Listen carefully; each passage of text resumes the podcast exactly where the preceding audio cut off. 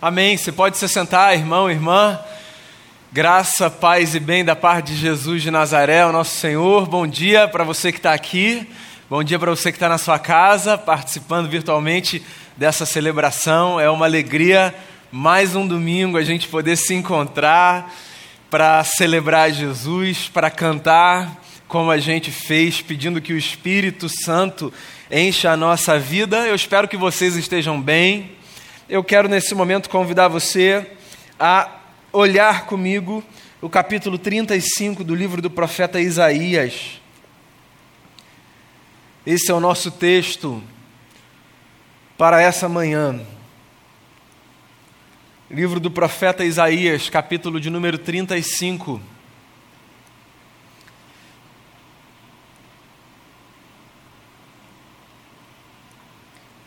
O deserto e a terra ressequida se regozijarão. O ermo exultará e florescerá como a tulipa, e romperá em flores, mostrará grande regozijo e cantará de alegria. A glória do Líbano lhe será dada, como também o resplendor do Carmelo de Saron. Verão a glória do Senhor, o resplendor do nosso Deus. Fortaleçam as mãos cansadas, firmem os joelhos vacilantes Digam aos, aos desanimados de coração: sejam fortes, não temam.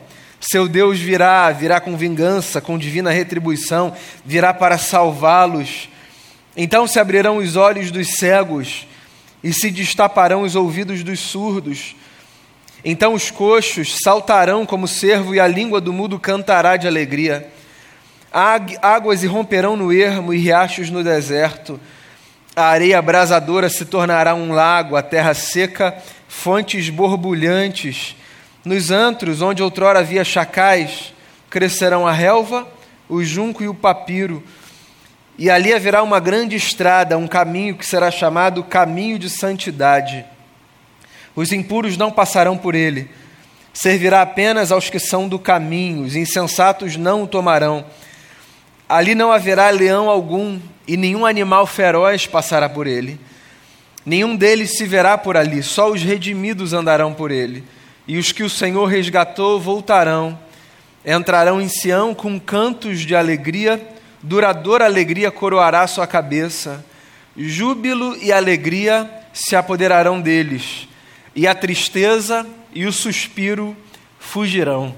Palavra do Senhor para mim e para você nessa manhã.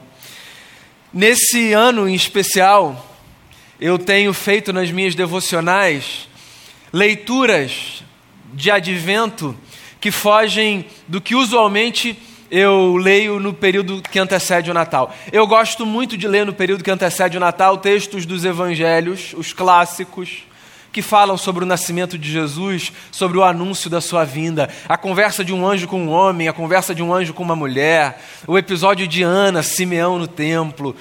Esse período é um período em que eu dedico nas minhas leituras devocionais a minha atenção máxima para essas passagens clássicas que narram aquele episódio majestoso que há dois mil anos irrompeu na história.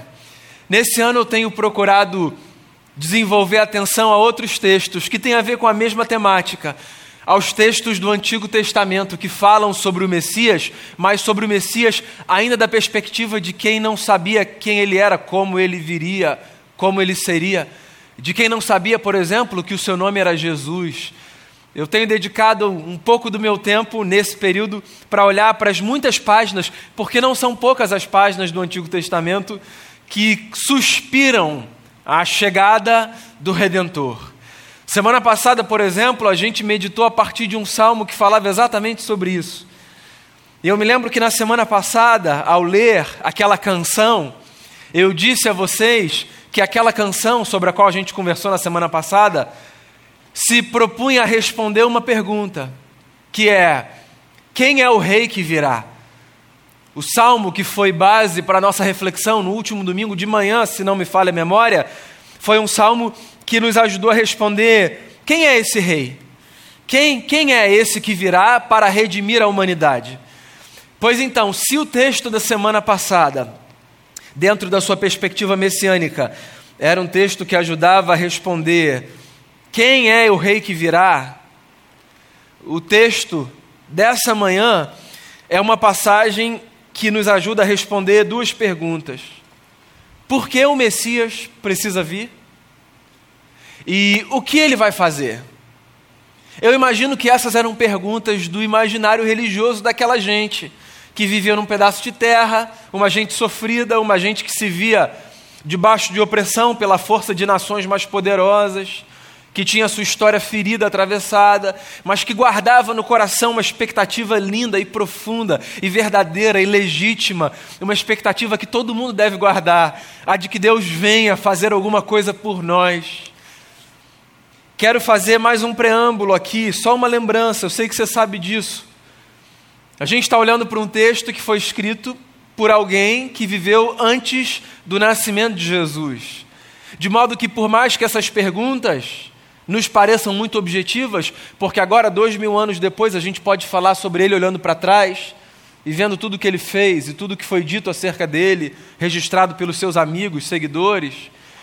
Aquela gente que escreveu esses textos messiânicos que se encontram no Antigo Testamento não tinha as informações que hoje a gente tem. Eles tinham expectativas, eles tinham anseios. E esses anseios ajudam a gente a entender com mais força e com mais clareza perguntas que ainda nos acompanham. Por quê?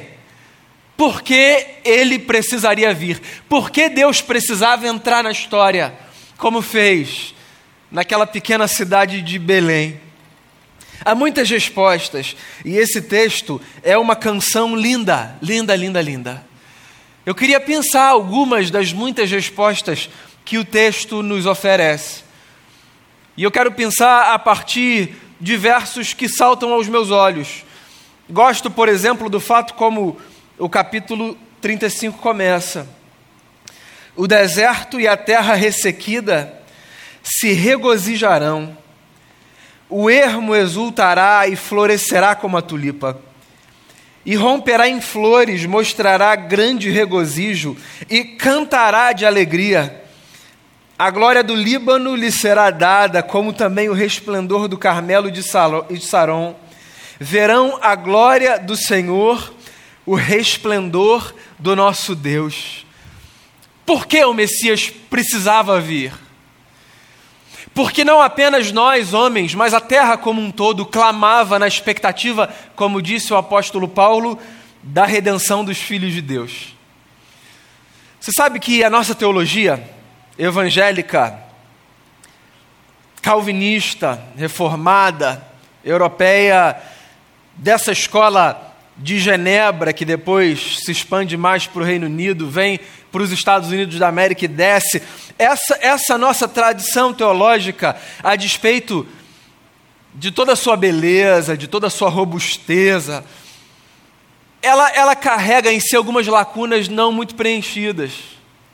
Uma das lacunas não muito preenchidas por essa tradição teológica da qual a gente faz parte é a lacuna do oferecimento de uma teologia que nos faz perceber que não apenas nós, homens e mulheres, mas o restante da criação, tudo que foi feito, é alvo do amor redentor do eterno. Tudo que foi feito. Quando a gente fala do que Jesus veio fazer, é muito comum a gente responder essa pergunta dizendo assim: Jesus veio nos salvar do inferno.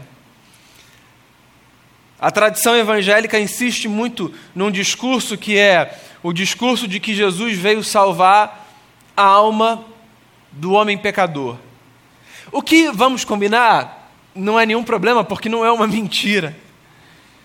Acontece que nós somos mais do que uma alma. Nós somos seres inteiros, integrais. O nosso corpo nos constitui também. Você já deve ter ouvido em algum sepultamento ou conversando com alguém que tinha perdido uma pessoa muito querida, uma palavra de esperança, uma palavra de confissão de fé, de gente que diz assim: É muito triste perder Fulano, mas agora Fulano não está mais aqui, Fulano já está com o Senhor. Isso aqui não é Fulano. E é evidente que a gente não vai entrar numa discussão teológica, não cabe, não faz o menor sentido. Mas é interessante o que está por detrás desse discurso. Isso aqui não é fulano, fulano está com o Senhor. O que está por detrás do discurso, do discurso é a ideia de que nós somos o que está lá dentro, o que está de fora é, é, é quase que só um envelope. Mas não, não. A própria doutrina da ressurreição, a expectativa que nós temos de que nós ressuscitaremos um dia com Ele, nos faz lembrar que isso aqui também somos nós e que isso aqui também importa. Mas mais do que isso, não apenas o nosso corpo importa e não somente a nossa alma, a criação como um todo importa. Sim, o apóstolo Paulo, na sua carta aos Romanos, fala sobre o cativeiro no qual a criação foi posta por causa da ruptura do homem com o seu Criador. É um tratado lindo e profundo, ainda que curto, do apóstolo Paulo, de o que os teólogos chamam de ecoteologia. A ideia de que a nossa responsabilidade enquanto gente de fé passa não apenas pelo cuidado da nossa alma, que geralmente é proposto a partir de uma dieta espiritual que inclui leitura bíblica, oração, jejum, meditação e etc., mas a partir de um cuidado muito mais amplo, muito mais completo, o cuidado para com aquilo que foi feito por Deus, que não está dentro de nós, mas que nos cerca, o cuidado para com a criação. A criação é uma dádiva dos céus, a gente vive numa cidade que tem muitas mazelas, mas existe algo que a nossa cidade carrega e que poucos lugares desse grande mundo carrega, certo? Essa diversidade de beleza, de montanhas e cachoeiras que, do lugar onde a gente está aqui hoje, estão bem aqui atrás. a poucos quilômetros de um mar vasto e lindo que está bem aqui na frente. E há tanta coisa linda e bela feita por Deus que nos cerca e que não necessariamente é objeto da nossa atenção, do nosso cuidado, é curioso como, às vezes, muita gente vive uma espiritualidade que dissocia o cuidado do corpo e da alma do cuidado do restante da criação. Esse mundo é a nossa casa. Há um salmo que diz que a terra é do Senhor, o mundo é a casa de Deus, e Deus nos colocou nesse lugar. E nos colocou nesse lugar não apenas para que nós desfrutássemos do lugar, explorando o lugar, mas para que nós cuidássemos do lugar. Parece que isso está desconectado de toda essa estação, né? mas não a estação do Natal, com o anúncio da chegada do Redentor, me faz olhar para esse texto, a expectativa que o povo de Israel tinha para com a vinda do Messias era tamanha que eles aguardavam a vinda do Messias não apenas para que a alma deles estivesse em ordem, mas para que o mundo fosse posto no seu devido lugar, já que esse mundo por causa da queda, por causa do pecado, por causa da nossa ruptura com o Criador, esse mundo está desfacelado, destruído, as coisas estão fora do lugar. E se render a Deus e olhar para Jesus e encontrar esperança em Jesus, significa, dentre tantas coisas, não apenas encontrar sentido para a nossa vida do lado de dentro, mas encontrar um propósito para a nossa jornada do lado de fora. Pois é, o Natal nos leva a responder a seguinte pergunta: como é que a gente vive nesse mundo casa de Deus? O que, que a gente faz para que esse mundo, palco de caos, seja, no que depender de nós, um espaço de ordem, de beleza? É muito simples a gente perceber a importância disso. É curioso a gente notar, por exemplo, como o estado da nossa alma, e por alma eu me refiro agora não a essa dimensão religiosa do ser, mas ao que nos constitui do lado de dentro, é muito curioso perceber como o estado da nossa alma muitas vezes é afetado pelo ambiente que nos cerca, certo? Como ambientes caóticos são capazes de proporcionar caos para a gente e angústia, ao passo que ambientes ordeiros, organizados, são capazes de proporcionar paz para a gente. Existe uma relação muito mais profunda entre o que está do lado de dentro e o que está do lado de fora do que a gente imagina. E ora, isso não tem a ver apenas com a dimensão psicológica do nosso ser, isso tem a ver com a nossa espiritualidade como um todo. A gente devia guardar mais essa expectativa de que por causa de Jesus, da sua vinda, do seu retorno e da presença da sua igreja cheia do seu espírito, esse mundo pode ser um lugar mais cheio de ordem, de paz, de beleza e de harmonia. Pois é, a nossa tarefa, como homens e mulheres que seguem a Jesus, é, dentre tantas, a de andar por aí dizendo às pessoas que esse mundo pode ter um retrato cada vez mais parecido, ou pode ser um retrato cada vez mais parecido com o que o profeta canta aqui. Dos teólogos contemporâneos que mais falam sobre isso, Um deles é um teólogo alemão chamado Jürgen Moltmann. E eu gosto muito da leitura que o Moltmann propõe para o texto de Gênesis 1 e 2, da criação. Geralmente a gente lê o texto da criação pensando assim: Deus vai organizando as coisas dia após dia, dia após dia. Até que no sexto dia aparece a coroa da criação. O homem e a mulher são formados no sexto dia. E são postos, essa é a nossa leitura tradicional da ordem da criação, sobre todas as coisas, para domínio. Somos a glória da criação, carregamos a imagem do eterno. Eu não vou propor a você que desconsidere essa leitura. Mas eu acho interessante como, dentro de uma perspectiva de ecoteologia, o Moltmann diz o seguinte: e se a gente parar para pensar que o fato da gente ter sido criado por último pode ser também uma lembrança de que de todos os seres nós somos os mais dependentes? O que significa que se nós desejamos viver o nosso melhor nesse mundo criado por Deus, então nós devemos cuidar de todas as coisas das quais dependemos para viver. E a verdade é que, porque nós não damos conta de fazer isso sozinho, Jesus, com a sua obra de regeneração na nossa vida, nos ensina a sermos não apenas exploradores e dominadores deste mundo, mas a sermos mordomos nesse mundo. Isso a nossa teologia nos ensina muito bem. Nós somos mordomos desse mundo.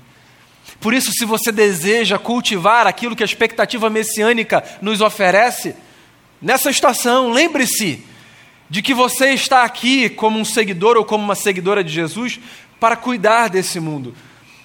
E essa é uma oração que eu faço, que a minha espiritualidade, que a sua espiritualidade seja de uma ordem que a gente olhe para esse mundo não apenas na perspectiva de explorá-lo, mas na expectativa de cuidá-lo, como a gente cuida de um jardim.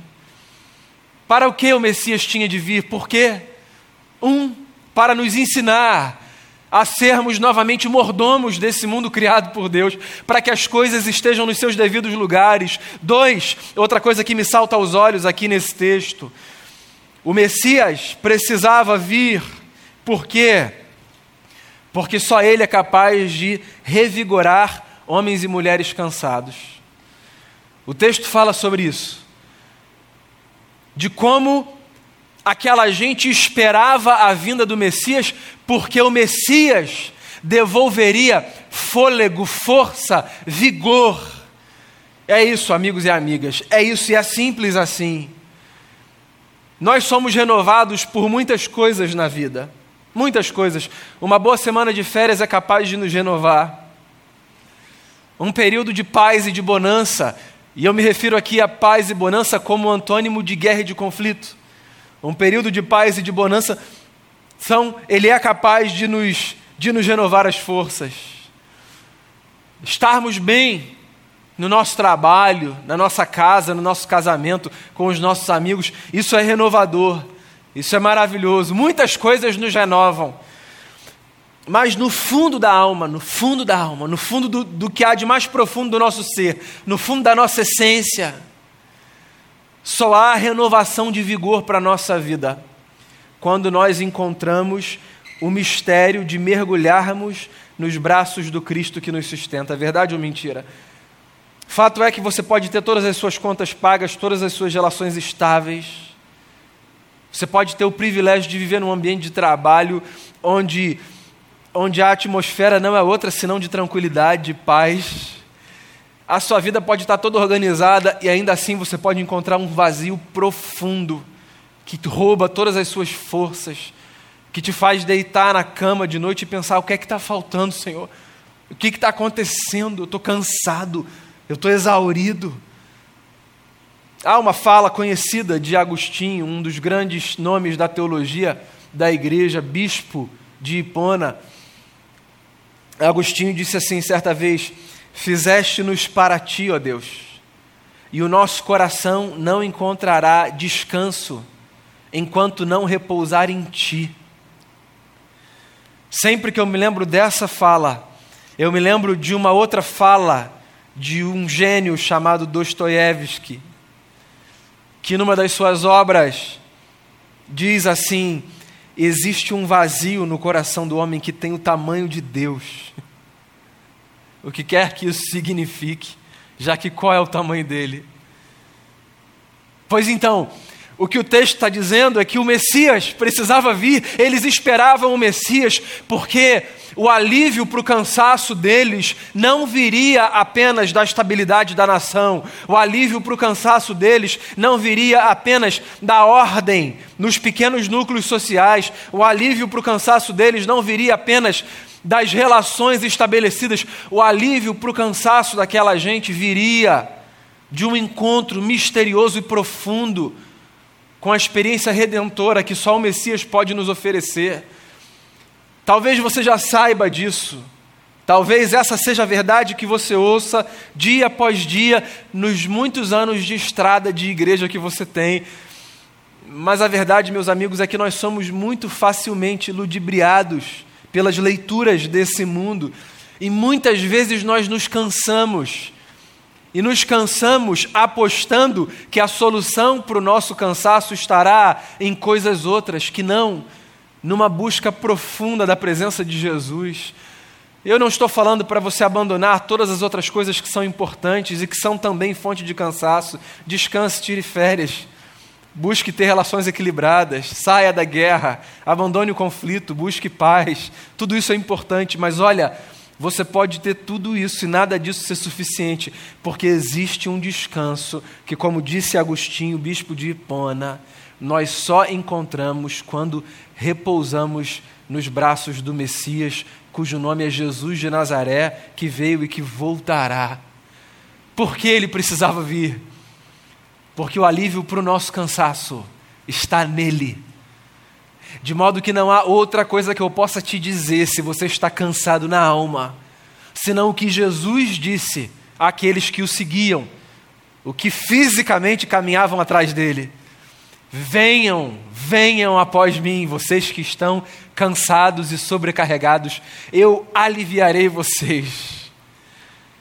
Mais uma coisa que salta aos meus olhos quando eu olho para esse texto e tento responder a pergunta: por que o Messias precisava vir? Esse texto me faz lembrar que o Messias precisava vir, porque só nele há cura e restauração.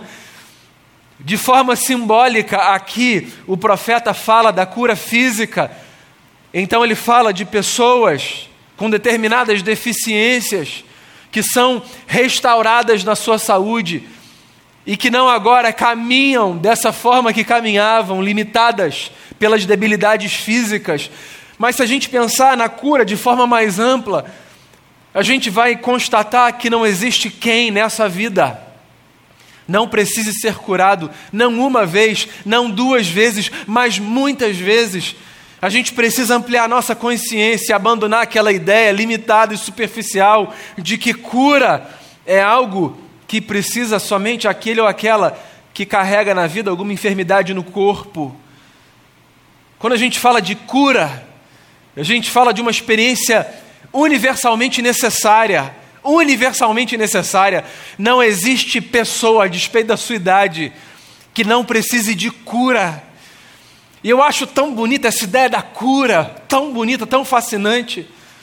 Porque muito mais do que um produto oferecido, já que às vezes a cura é transformada num produto oferecido, numa vantagem competitiva, vem para cá, Deus vai te curar. A cura reduzida a uma experiência pública, sabe, debaixo de holofote, pirotécnica, de, de afirmação do poder de Deus, muito mais do que isso, muito mais do que um espetáculo, a cura é um sinal do reino, é um testemunho de que Jesus está, ou diretamente, ou através de quem Ele quiser, oferecendo a essa humanidade a possibilidade de viver em restauração. Quando a gente fala de cura, a gente fala sobre isso. Quando a gente fala de cura, a gente não fala apenas sobre essas experiências pontuais que às vezes a gente ouve e que de fato acontecem, de intervenções diretas do alto, que irrompem a história, como Isaías diz no outro capítulo, quando os céus se rasgam e Deus desce e os montes tremem na sua presença. Cura não é só isso, não. Cura também é o que acontece quando, pela graça de Jesus, o Messias, você tem à sua disposição uma medicação que dá estabilidade para o seu organismo.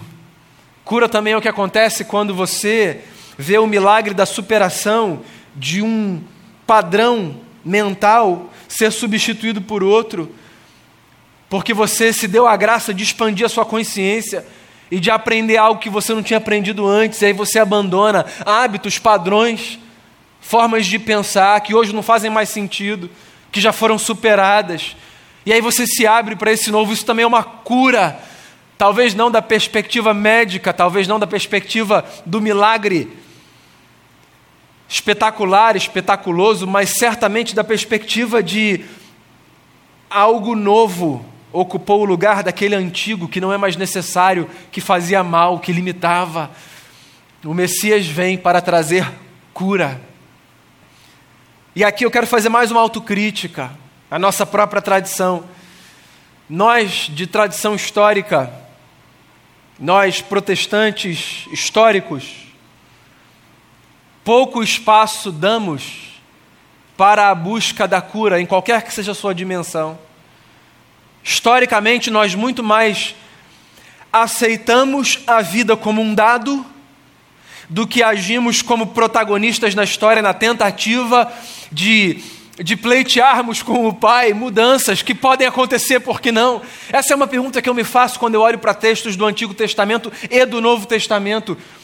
Quando eu olho para conversas de Jesus e falas específicas de Jesus, que me desconcertam, que são fascinantes, quando ele responde a gente curada e diz assim: parabéns, a sua fé te curou. Ora, foi ele que fez, mas de alguma forma ele traz essa gente para o protagonismo das mudanças. Porque parece que Jesus não quer que a gente seja apenas um espectador dos feitos de Deus.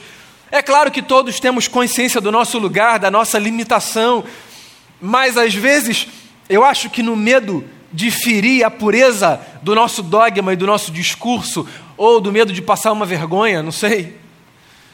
Às vezes a gente senta num canto e a gente se esquece de tantas passagens lindas e inspiradoras da Bíblia, como o Jacó que luta com um anjo, como o Gideão que pede uma prova, como, como alguém como aquela mulher estrangeira que para diante de Jesus e diz: Eu não estou pedindo nada que seja dos outros, eu quero me alimentar das migalhas, eu não vou sair daqui, eu quero as migalhas que caem das mesas dos filhos. Ele vem trazer cura e restauração. E eu acho que a gente devia pedir mais por isso, eu acho que a gente devia insistir mais em oração.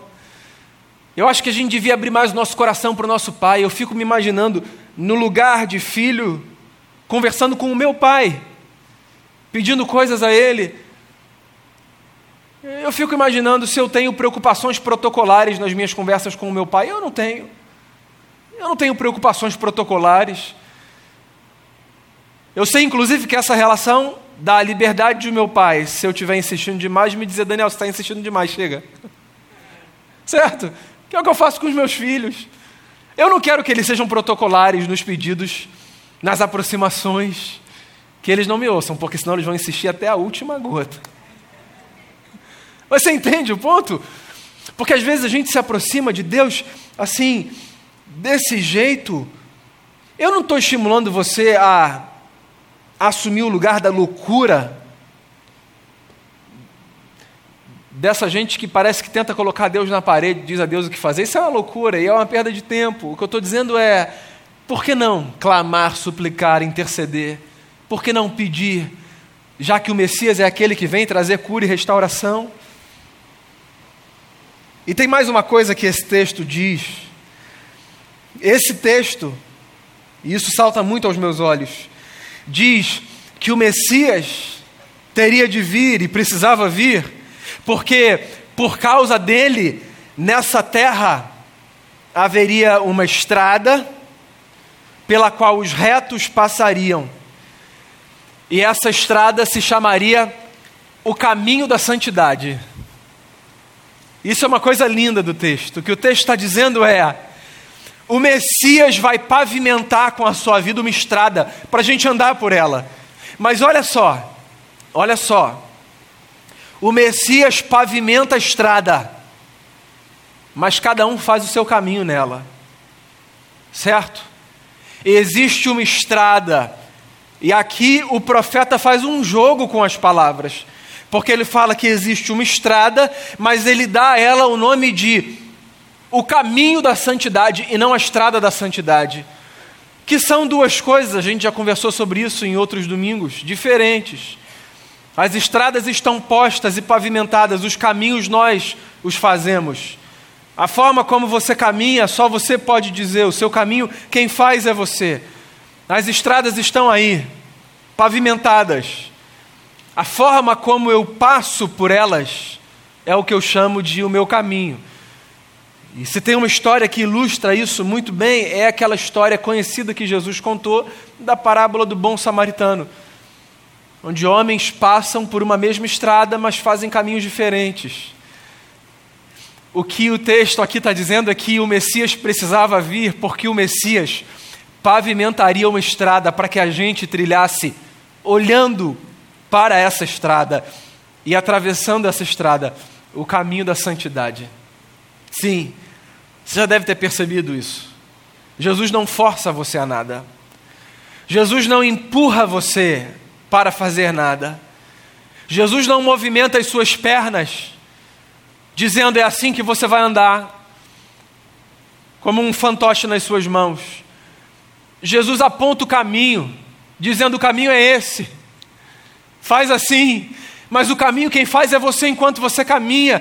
E é bom que você se lembre que, de acordo com o texto, o Messias veio pavimentar uma estrada e só uma estrada, o caminho da santidade, de modo que não há outra vida que o Messias aprove, da minha parte e da sua, senão a vida de santidade.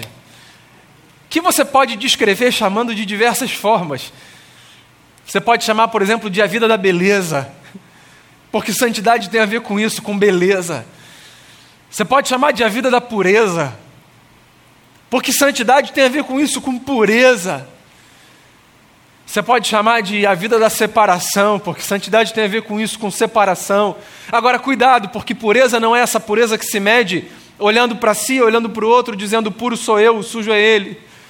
Separação não é essa coisa que acontece quando eu olho para o terceiro e digo, ele está lá, eu estou aqui. Não, pureza, separação, santidade, beleza, tudo isso tem muito mais a ver com um distanciamento do homem que eu fui em relação ao homem que eu posso ser, do que do homem que eu sou, enquanto um protótipo de santidade no distanciamento dos outros, que são pecadores miseráveis.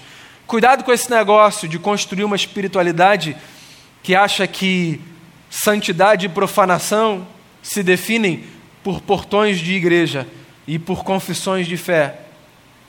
Santidade e profanação se definem principalmente pelo compromisso que eu traço dentro de mim, de por causa de Jesus, e contando com a graça de Jesus e com a presença do Espírito de Jesus, tentar todos os dias separar o homem que eu fui do homem que eu sou e desejo ser, para que ao caminhar por essa estrada que ele pavimentou, eu tenha a graça de traçar o caminho da santidade. Você entende? Por que ele precisava vir? Por muitas razões. Mas eu queria que você ficasse com elas. Essas, as que eu disse agora. E que você levasse elas para a sua vida prática. Ele tinha de vir. Ele tinha de vir para ensinar a gente a cuidar desse mundo. Cuide desse mundo. Como você cuida da sua casa. Esse mundo é a casa de Deus, é a nossa casa. Ele tinha de vir para nos dar força porque só Ele dá força ao cansado. Ele tinha de vir para nos curar e nos restaurar, porque não apenas no encerramento dessa era e na inauguração do novo céu e da nova terra, mas aqui a gente pode experimentar cura para muitas dimensões da nossa existência. E Ele tinha de vir para lembrar a gente que a estrada está pronta, mas que o caminho da santidade quem faz sou eu e é você. Eu quero fechar lembrando você de uma verdade antiga, mas absolutamente poderosa e profunda.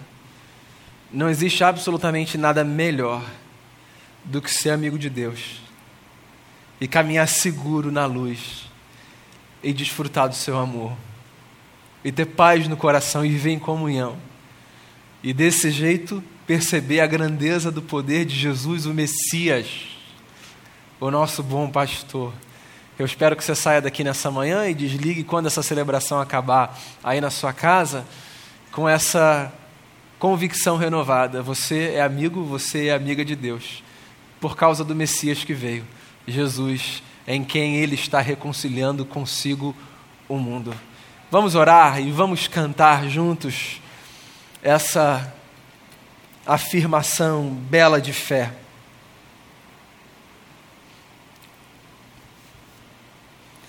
Jesus, Tu és a expressão perfeita de um Deus que, sendo mistério e não podendo ser visto, porque é espírito, porque é maior, porque não cabe, porque os céus dos céus não podem conter o Senhor, sendo esse Deus, o Senhor, o Senhor resolveu se revelar a nós na pessoa de Jesus, um homem que viveu nessa terra, que lutou lutas humanas profundas, que conheceu todas as limitações que nós conhecemos e que nos deu a graça de vermos a face do Eterno. Obrigado, Jesus. Obrigado porque o Senhor veio, porque o Senhor nasceu, porque o Senhor tomou forma e nos mostrou com a vida bela que o Senhor viveu, como Deus é e como a gente deve ser. Obrigado por essas canções, por essas poesias, dessa gente que vivia na expectativa de que o Senhor viria, o Messias viria. O que eles diziam faz todo sentido para a gente, é bom a gente se lembrar disso, e é por isso que Jesus eu quero colocar diante do Senhor a nossa vida e eu quero pedir ao Senhor, nos ajude a sermos cuidadores desse mundo que o Senhor criou, nos ajude a sermos responsáveis por essa terra, no cuidado dela e não apenas na sua exploração, nos ajude a colocarmos ordem nos lugares por onde passamos, para que o mundo tenha a cara de um, de um grande jardim e para que nós sejamos essa gente que vive para cuidar da terra que o Senhor nos deu. Eu quero pedir ao Senhor, renove as forças do fraco, o vigor do cansado. Em nome de Jesus, dê ânimo a quem se encontra cansado da vida, a quem a quem está com peso lá na alma. Renova as forças em nome de Jesus. Eu peço ao Senhor, cure, cure os enfermos. No ano em que cura se faz tão necessário, no ano em que a gente ora tanto por cura, mais uma vez a gente apresenta a Ti esse desejo, cure, cure os enfermos, cure os enfermos nos leitos de hospital, cure de forma direta, cure através de profissionais dedicados à restauração da saúde, cure gente nas relações, na sua forma de ver o mundo, cure gente que precisa ser curada de visões míopes e distorcidas da, da realidade. Cure do fanatismo os fanáticos. Cuide, Senhor. Cuide da nossa vida, da nossa sociedade. E, por favor, eu te peço isso, por tua graça e por tua bondade, nos faça trilhar por essa estrada que o Senhor pavimentou o caminho da santidade. Livra-nos de sermos dessa gente que caminha caminhos de morte. Que os nossos caminhos sejam caminhos de vida e de uma vida tal que seja inequívoca a constatação. Quem quer que olhe para a gente, consiga dizer: essa gente é uma gente que caminha cheia do Espírito de Deus. Eu oro assim, por mim, por cada irmão e irmã, te dando graça pelo privilégio de sermos amigos do Senhor. No nome de Jesus, amém. Amém.